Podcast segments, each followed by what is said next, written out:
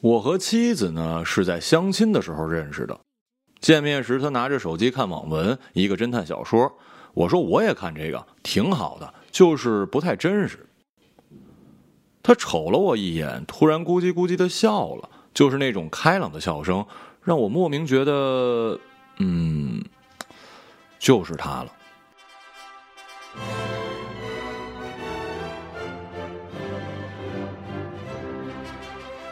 三个月之后，我们就结婚了。当然了，也有现实方面的考虑。大概三四年前，我倾尽所有，还借了一点债，在四环边买了一套一居室的住房。后来我虽然升职加薪，但手头一直拮据，想换置一套大一点的住房的愿望始终不能实现。妻子呢，从小父母双亡，由爷爷带大，在北京远郊有一处老房跟宅基地。他爷爷慈祥，但是毕竟年事已高，如果爷爷去世，妻子作为唯一的继承人就能得到全部的财产。这样一来，我的换房梦，也许就有了着落。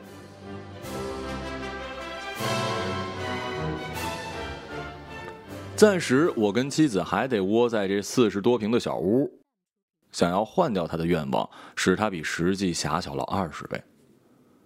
就是在这拥挤的空间里，妻子的缺陷暴露无遗。她是典型的梨形身材，上身扁平，下身十分粗壮。但他在恋爱期间总是穿着长裙，掩饰了这一缺陷。开朗的性格原本是他唯一的优势，但婚后他变得寡言少语。我拐弯抹角的问过他几次，是否对现在的生活有什么不满？结果他满不在乎。没有啊，我是这样的，对陌生人比较好，熟了之后就不怎么爱说话了。妻子一边说，一边对着镜子撩起了头发。正常人的脸可能是圆形、尖形或者方形，他的脸梯形。那一刻，我怒不可遏。不，与其说是愤怒，我更多的是感到了绝望。不得不承认，现代婚姻制度就是女人对男人的一场诈骗。我开始主动申请加班跟出差。部门的人事变动很大，留下来的人好像忘了我结婚这件事儿，领导也换成了年轻的小伙子，听说家里很有背景。因为我经常加班，对我的印象倒是很好。下班之后呢，会叫我一起去应酬，去一些高档场所。我过去对此很不喜欢，但是没想到很快就习惯了。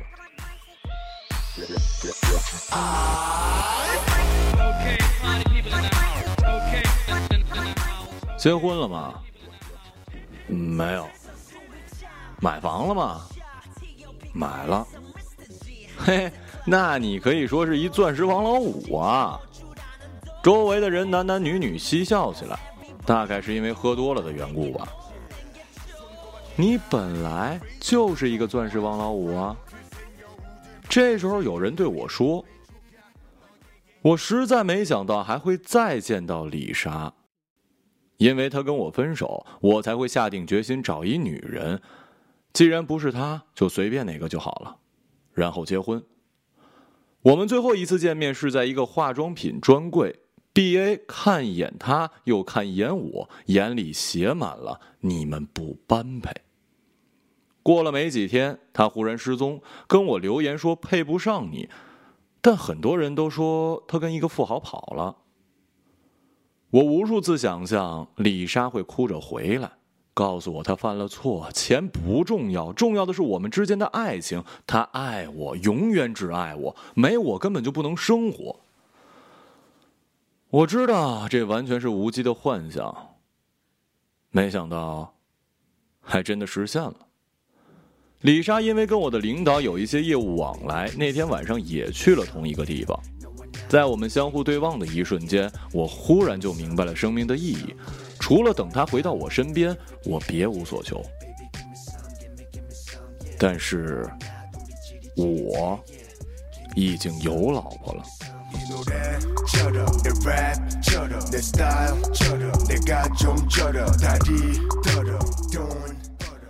跟李莎相比，哦不。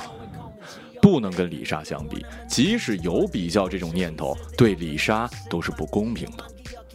李莎在一家创业公司做合伙人，我老婆在一家培训学校当老师。我问过她几次学校的名字，她含糊其辞的说什么就北大青鸟蓝翔的那种。我可以理解，这样的工作是不怎么好意思说出口。就跟所有工作的不怎么样的人一样，他下班之后对工作绝口不提。有一次，他用一种轻松的口吻说：“学生差不多几个月就会换一轮，很少有人上课超过半年。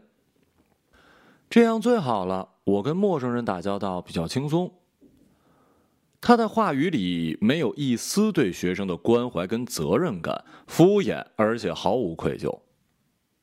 这就是他的人生态度。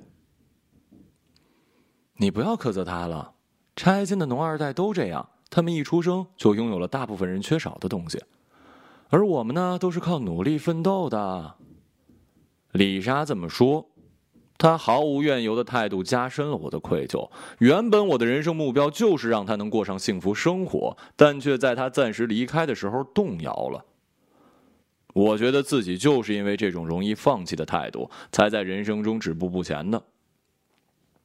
我想补偿李莎，更想向她证明，我能为她付出一切，一切。他跟我的领导在筹备一个新公司，领导靠关系弄到了一批竹钢承接佛寺工程，因为资源都抓在领导手里，李莎害怕自己被甩了，尽可能的增加投资。我把自己的存款全部给了他，还不够，我就抵押了房子。一切进行的顺利，工程合同很快签订，预付款也打了过来。李莎马上把钱还我，我执意不要。嗯，也好，等款子全部结清了，我们就……他的眼睛湿润明亮。我打算跟老婆提离婚了。就在这个时候，事情起了一点变化。我发现他跟我在一起的时候开始变得愁眉不展。我按下不安，沉住气继续观察，发现他原本背的几个名牌包都不知去向，反而用起了一个藏蓝色的尼龙袋儿。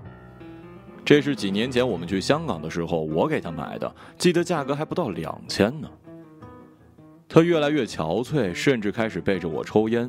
虽然每次见面他都喷了香水，但我对烟味很敏感。我感到莫名的恐惧，又不敢问他。这一切都太像我们上次分手，他离我而去的时候了。事情果然发生了。那天我如约到了李莎的住所，没人。我用备用钥匙开了门，屋里已经被搬空，只留下了几样不值钱的家具。我发疯一般的翻遍了每一个角落，想看看他有没有留下只字片语、蛛丝马迹也好啊。但是什么都没有。陷入绝望之时，我听到了门锁的转动声。是李莎吗？真的是她。他衣衫不整，喘着粗气，拼命的锁上了门。看见我，他的眼神从警觉顿时变成了涣散，还没来得及追问，他就扑倒在我怀里，失声痛哭了起来。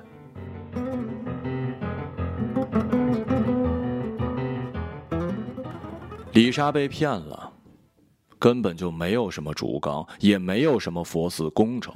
领导的那些关系跟资源只是空手套白狼的谎话，工程预付款打过来，很快又以追加投资的方式花了出去，那根本就不是什么预付款，只是庞氏骗局付出的第一笔红利而已。他所有的积蓄，连带着老家几套房子都打了水漂。我的房子之前抵押给银行，我留了一小笔钱来支付每月的还款金额，而现在这笔钱也即将告罄。李莎浑身发抖，她还在小贷公司借了一笔钱。那些人能做出什么事儿来？想想都不寒而栗。我去找了小贷公司的人，把李莎的账务转到了我的名下。另外，我还多借了一笔。李莎说，她原本打算一个人逃到泰国，在泰北的乡下有一处小小的住房，但她还是回来了，为了我。而我已经不顾一切了。我告诉小贷公司的人，说我老婆在郊区有一套房，还有宅基地，我拿到了一笔现金。准备去泰国的那天早晨，我的家庭生活跟往常一样。老婆要我下楼给她买早点，我买上来，她却又不吃，说有事情要迟到了。那你在这路上吃吧。他看了我一眼，而那一眼里有一种说不清是什么的东西，我躲开了，没有跟他对视。在他出门之前，我把鸡蛋灌饼塞到了包里。李莎的电话打来：“你到哪儿了？我在机场等你。”我收拾了东西，半个小时之后打了车，准备出发。今天怎么这么堵啊？嗨。环路上出事故了，挺严重的，还死人了呢。司机听着交通广播，还没等我听清到底什么事故，他就转台了。终于到了机场，在国际出发的大厅，望向李莎所说的方位，我却并没有看到她。于是我踮起脚尖，眯起眼睛看过去，就好像能看到更远的地方。电话再一次响起，我接起来才发现不是李莎。你好，请问一下是宋清源的家属吗？我是啊，宋清源，是我老婆的名字。婚后太久没有叫过对方的名字，以至于乍一听，我几乎想矢口否认了。是这样的，这里是阜成门医院，您的妻子啊刚刚遭到了严重的车祸，正在医院抢救，现在情况比较危急。什么？情况很危急，胎儿肯定保不住了，大人也……妻子。怀孕了，我的大脑一片空白。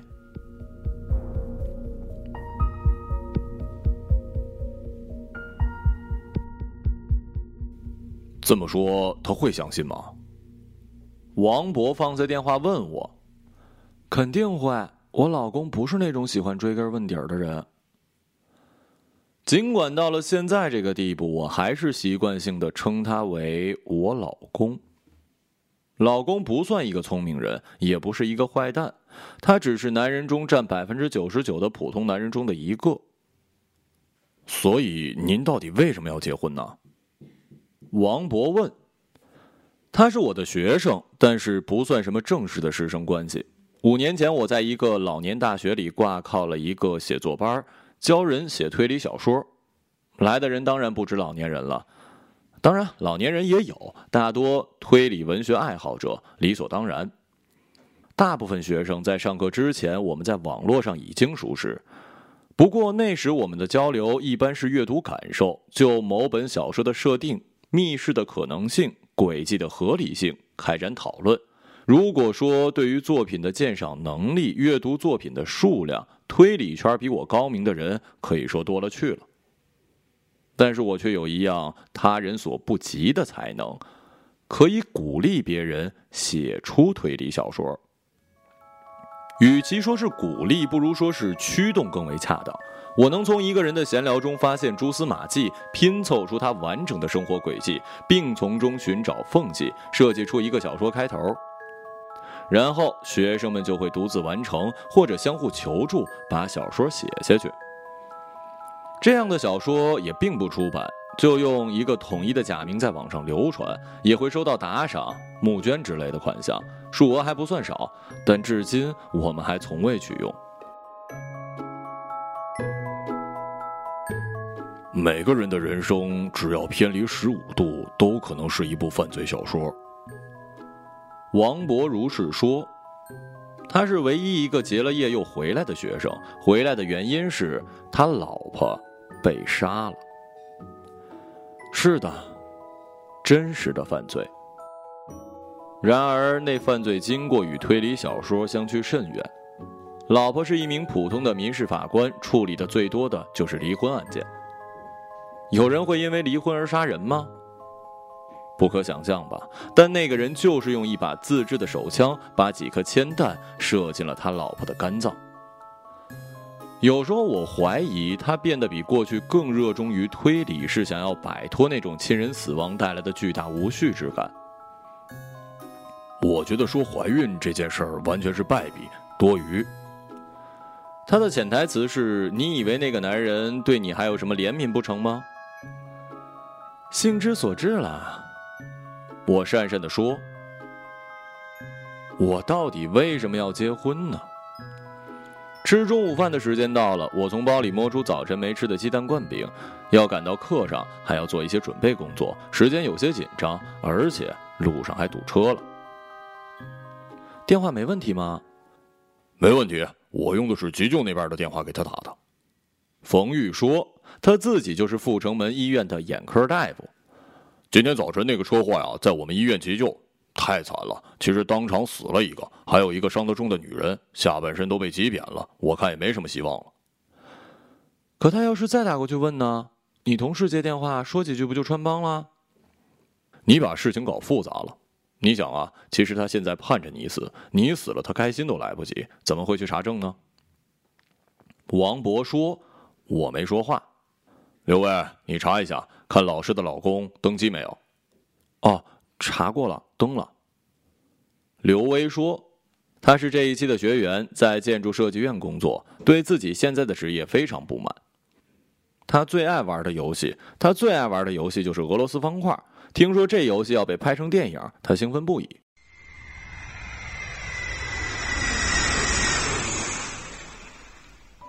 登机了。啊，有些遗憾而已。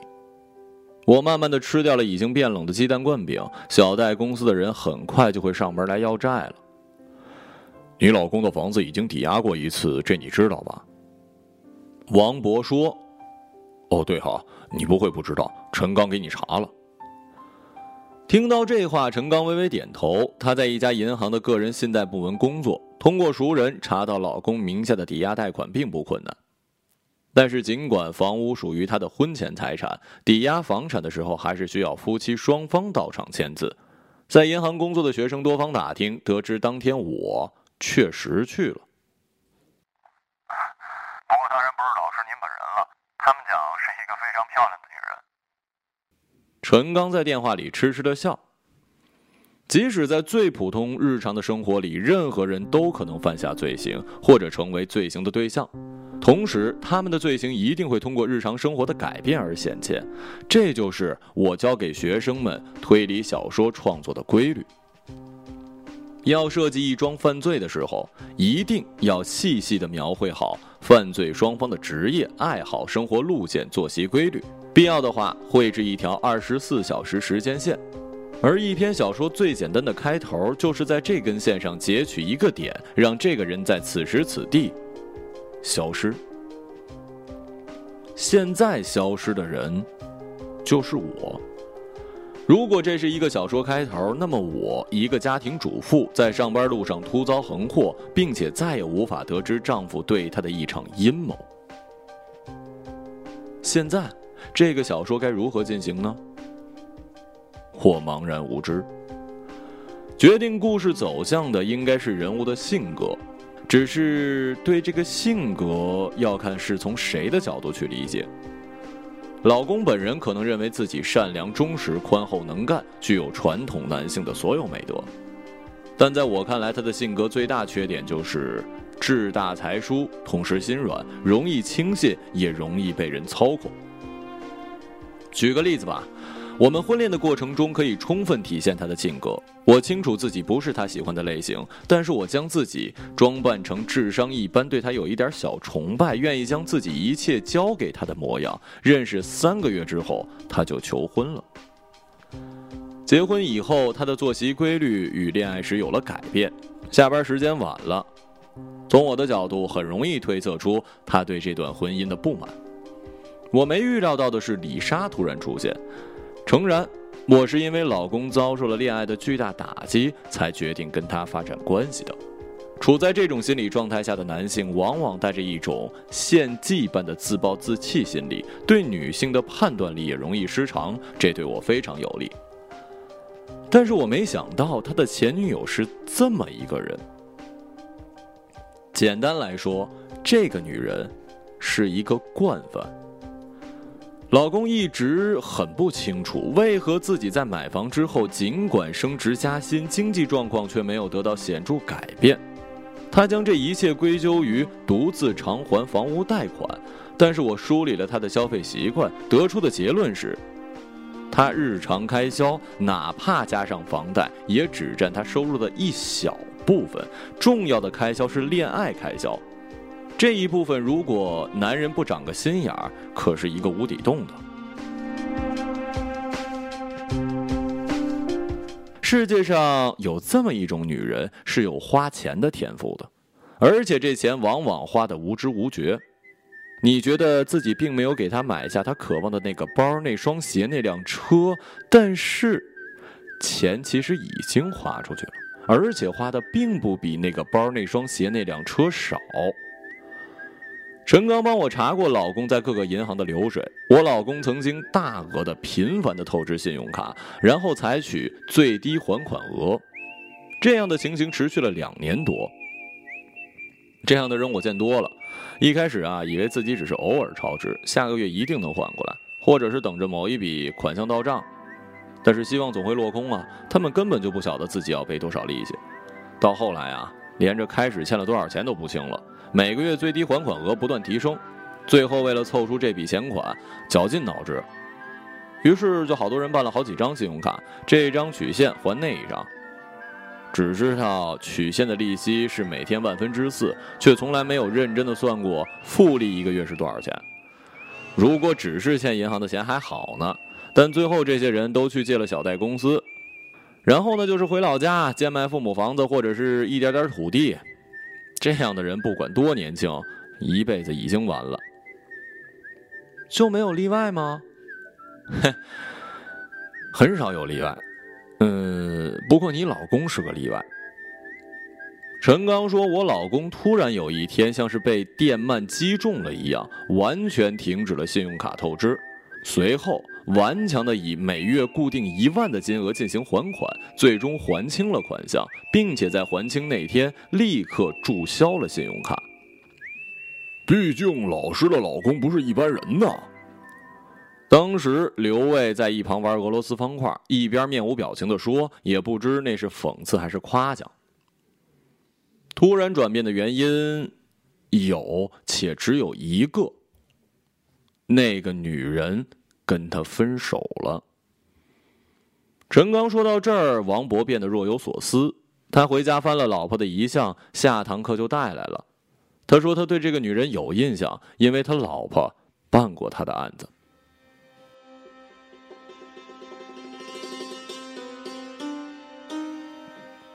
那是一年多前的事儿了。有人到民事法院起诉，说自己遭到了女子以结婚为名的诈骗。那案子荒谬的令人匪夷所思，俩人根本就没见过面。原告所提供的证据只是一张微信截图，证明他跟这个女人在谈婚论嫁，并且通过微信给他打了一大笔款项。原告是一个四十多岁的普通男子，因为家里拆迁，突然有了一笔钱，在某婚恋网站认识这个女人。你怎么确定对方就是骗你啊？听到这个问题，男子歇斯底里。她长那么漂亮，要不是一开始想骗我，怎么会看上我这种人呢？该案最终因为证据不足未予以受理，被告也始终未到场。王博说他老婆在家里叹息，其实这种一眼就能看出是诈骗，但是如果有人下决心利用婚事搞诈骗，是很难抓到真凭实据的。此时此刻，班上的大家凑在一起翻看李莎照片大概有八十多张，无论从哪个角度看，的确是个美人。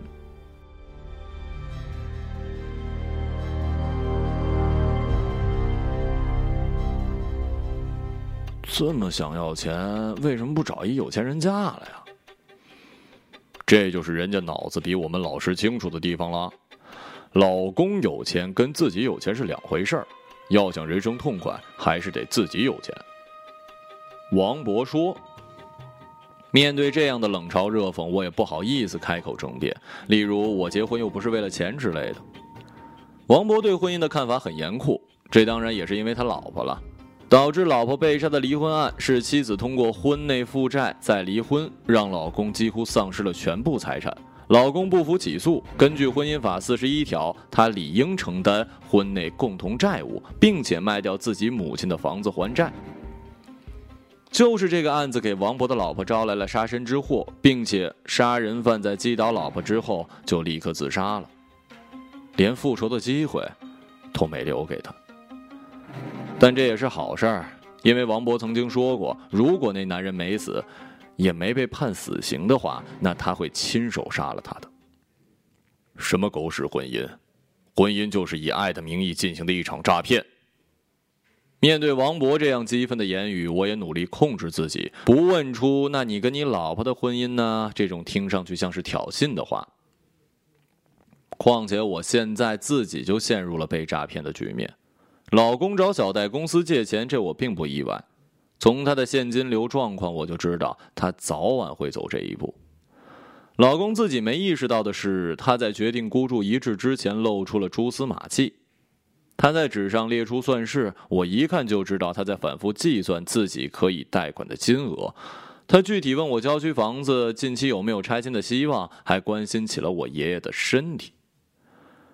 要说老公对我没有丝毫怜悯，那也不是事实。在决定把我推向深渊的同时，他对我的脸型不再挑剔，主动把家里收拾得干净，看我的眼神有了一丝不舍。他舍不得的当然不是我，而是他决定与我或者随便哪个女人结婚时所选择的那种平庸的命运。如果我的爷爷去世，我拿到房屋拆迁款，他也会慢慢的安于跟我在一起，过上城市中产阶级的生活。可他不知道的是，我根本就没有爷爷。他见过的我的爷爷也是我的一个学生。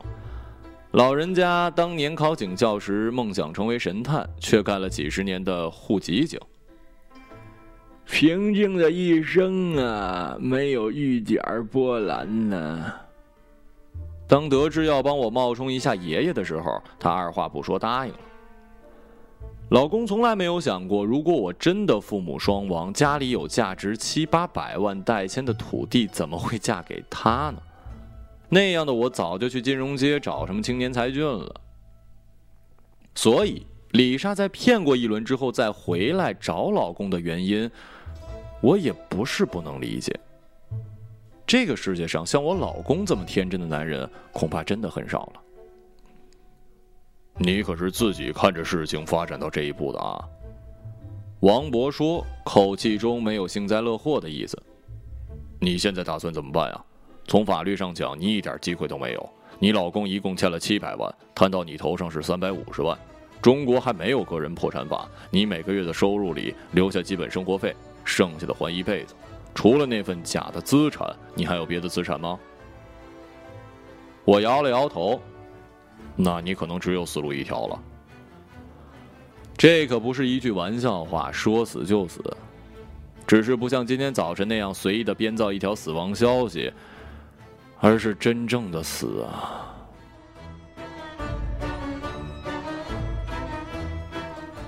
为了躲债而假死，这是推理犯罪小说里经典桥段。一想到真的可以在一个人身上付诸实行，所有人都兴奋不已。冯玉说：“他的弟弟在偏远县城医院工作，可以帮我弄到死亡证明。只是我自己还需要亲身过去一趟，逼真一点，做一些网络聊天记录，去见网友什么的。那破地方没什么景点。不过我们后来决定省略这些无谓的东西，把事情搞得太复杂，就会留下破绽。人从世间经过，就像是阔鱼，身后总会拖着一条痕迹。”如果有人感兴趣，就让他追踪这条无意识的痕迹好了。越是刻意设计，就越会出一些意想不到的问题。新的身份由老户籍警察帮我搞定，这真的可以吗？现在不都联网吗？全国有两个身份证的人那么多，人家有，你也可以，放心吧。就一个问题，死亡后需要注销身份证，你没法坐飞机、火车回来了。王博说：“要么干脆别去了，先上了火车，再偷偷留下来。火车出站又没有登记，只要别买卧铺啊，因为列车员会发现你没去的。买个硬座，鬼才会注意你呢。你想这样省事儿可不行啊！关键是制造完全重合的路径。如果他本人不去那个县城，一切就缺乏真实感。怎么进医院？怎么死亡？总之，事后应对时间会非常的麻烦。这样，新身份证办下来需要多久啊？不好说，这种事情靠关系，快的要一个月，大半年也有可能。在新身份证办下来之前，你就在那个县城里待着，或者坐一个短途车到临县。你可以拿我老婆的手机，我一直没注销。等新身份证办下来，我们就拿那个手机打电话。火车票我们给你买好，你在车站说身份证丢了，申请一个临时的就能上车了。可是我在那边住哪儿啊？没身份证连旅馆都不能住。那种小地方不一定，我可以让弟弟给你租个房子。那我一单身女人，万一被人盯上了呢？我忽然感觉很生气，莫名其妙气到肝儿疼。那时候杀了我可不犯法呀，我本来就死了。可是老师啊，这一切都是你自找的，你本来可以在发现他出轨的时候就跟他离婚了呢。陈刚悠悠的说：“这个小说的开头完全是你自己写的，你现在生什么气啊？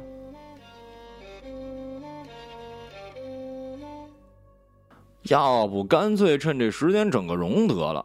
老师啊，你只要把下面这块哎，两块骨头给磨掉，其实长得还行。我观察过，不要磨，这样不是挺好的吗？像刘玉玲，哎，别说那些没用的了。你不能回家，现在要马上去车站。车站那儿呢，找几个自动提款机，把公用账户的钱都取出来。不要网上购票，直接火车站买票。只要顺利离开，死掉，过几个月再回来就可以了。真的可以一切这么顺利吗？我忽然困惑起来，鸡蛋灌饼吃完，胃里却像仍有一个巨大的空洞。我几乎不由自主的从包里摸出手机。早晨出门之后，它就一直处于关机状态。可是我现在，王博飞快伸手夺过手机，越过我的头顶，把它扔进了水槽。现在是生死攸关，别想那些没用的事了，行吗？然而就在此时。手机居然响了，所有人倒抽一口凉气之时，医生摸出了自己的手机。不好意思，啊，我我的。什么？谁？找他老婆？说到这儿，他用手捂住听筒，有些惊慌无措的看向了我。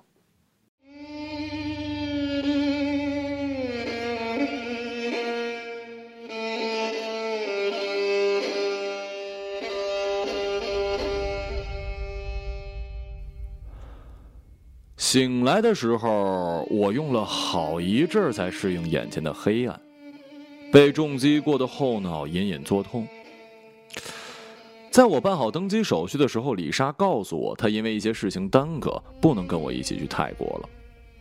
你落地就去找我的表哥好吗？我跟他说好了，他会去机场接你的。现在他就在跟一个人激烈的争执，那个人的声音听起来有一些耳熟，是小贷公司的人吗？我在拼命的回想，不是说让你跟他一起上飞机吗？就差最后一步，之前功夫全白费了。我怎么知道他上了飞机还会跑下来啊？我又不是神仙，我要是神仙，我就不会让你去炒股了，我们就根本不会落到这一步。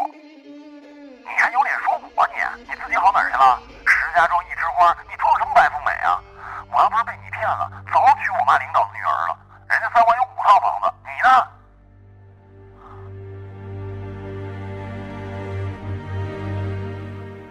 这到底是怎么回事啊？我的第一个冲动居然是冲上去痛殴这个男人，他居然敢侮辱李莎。可是李莎的回答却让我的心头一沉。好了，现在怎么办呀？我真的，我一直盯到他办了登记，我以为现在怎么办呀？那卑微的口气真的是我女神吗？我猜她一定是受到了胁迫。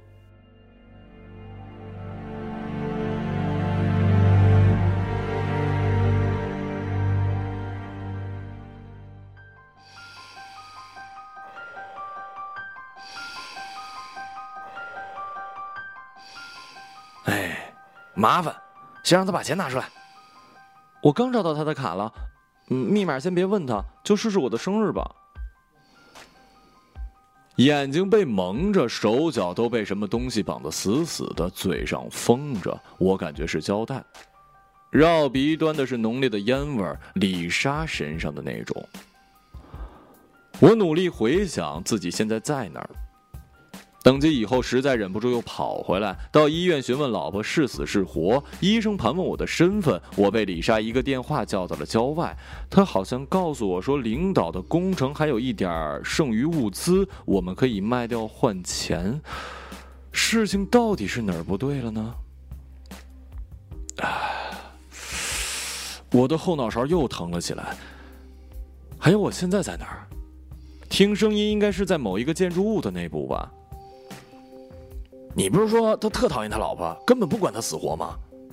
你以为自己真是天仙啊？哎，我为什么被你这种人给套牢了？你根本什么事都办不成啊！你呢？你办成什么了？我说买房，你偏要炒股，才搞成这样的。两个人相互埋怨的口吻，就像是电视剧里落魄的夫妻。李莎的声音又高又尖，但每到关键时刻，气势又会弱下去。难道小戴公司的人是李莎老公？到底是怎么回事啊？这个卡已经被挂失了，你这个废物啊！你现在全完了。是谁挂失了我的卡？难道我自己在昏迷时不知不觉这么做了吗？现在怎么办呀？要不然我们俩一起去泰国吧？你他妈白痴吧你！一穷二白逃到泰国，我为什么不干脆留在北京啊？在这儿我好歹有份正经工作吧我。那我怎么办？他会不会告我呀？你被告的还少啊！你不是一直没事吗？实在没办法，你就跟他不就完了吗？我跟他？你开什么玩笑？说实话，他有什么不好啊？对你一心一意，工作也不错。我们单位那些男的，不是我说啊，就是有一北京户口，有个事业编，多少年轻小姑娘投怀送抱，我看个个都比你强。这话听起来更熟了，我的心里忽然要炸了，因为这是我的领导。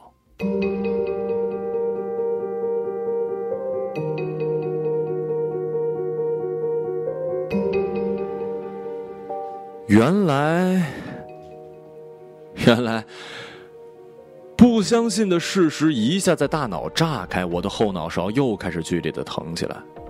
我死都不会跟这种恶心的人在一起的。明明结婚了，还在外面搞三搞四的，还觉得自己特纯情。我碰到他我就想吐。我的脸上划过滚烫的东西，是眼泪吗？但是我却只想笑。如果不是嘴被封住，我一定会笑得很大声的。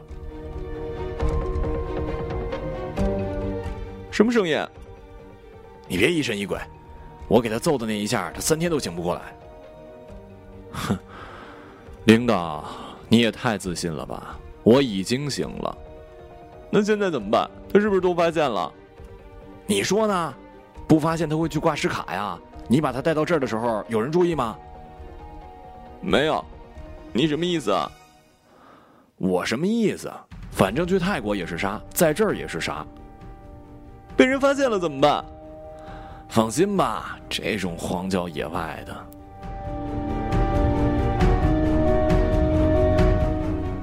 我知道自己在哪儿了。之前说投资的时候，李莎带我考察过工地，感觉已经靠河北了。在一个山区里人迹罕至的地方打了好几个地基，旁边的屋子也盖了好几间。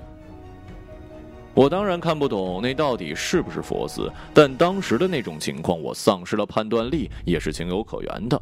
也许我当时就感觉不对了，但是在潜意识里期待着，如果这一切是真的多好。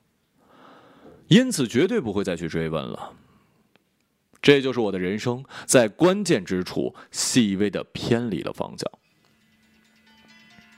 大概，大概只是偏离了十五度吧。距离我原先计划与老婆共度的生活来说，老婆，对不起。想必你在医院的急救间里也已经死的差不多了。我们就来世可如果在这里杀掉我，几年没人收尸，我会不会变成孤魂野鬼呢？到我投胎的时候，老婆也跟别人跑了。不知道为什么，我丝毫不能感觉到生命即将结束的紧迫，脑子里尽是这样的胡思乱想。直到有人狠狠的掐住了我的脖子，能不能能不能伪装成自杀呀？你他妈少废话，过来搭把手！我用力挣扎，意识变得模糊，在濒死的混乱情绪之中，我听见，我听见一串遥远的笑声，掐住我的手。好像松了。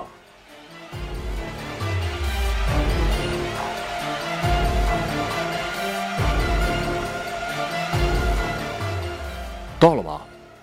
我闻到烟味了。要快点！卡挂失了，对方感觉不对，恐怕就要杀人灭口了。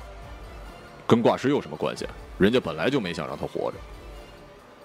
我拼命吸了几口空气，上方有敲砖头咚咚的声音，好像有谁被卡住了。这种通风管道明明可以很宽的呀！哎呀，施工又没达标啊，比俄罗斯方块差远了。明明可以砸门进去，非要爬管道，你们也太追求效果了吧！总之是过来了。这个兴高采烈的声音，就像我们第一次见面时那样开朗。眼前还是一片黑暗。同样的黑暗既包围住了我，也包围住了妻子。我想象妻子在那黑暗的地方，健硕的双腿一定爬得分外的敏捷。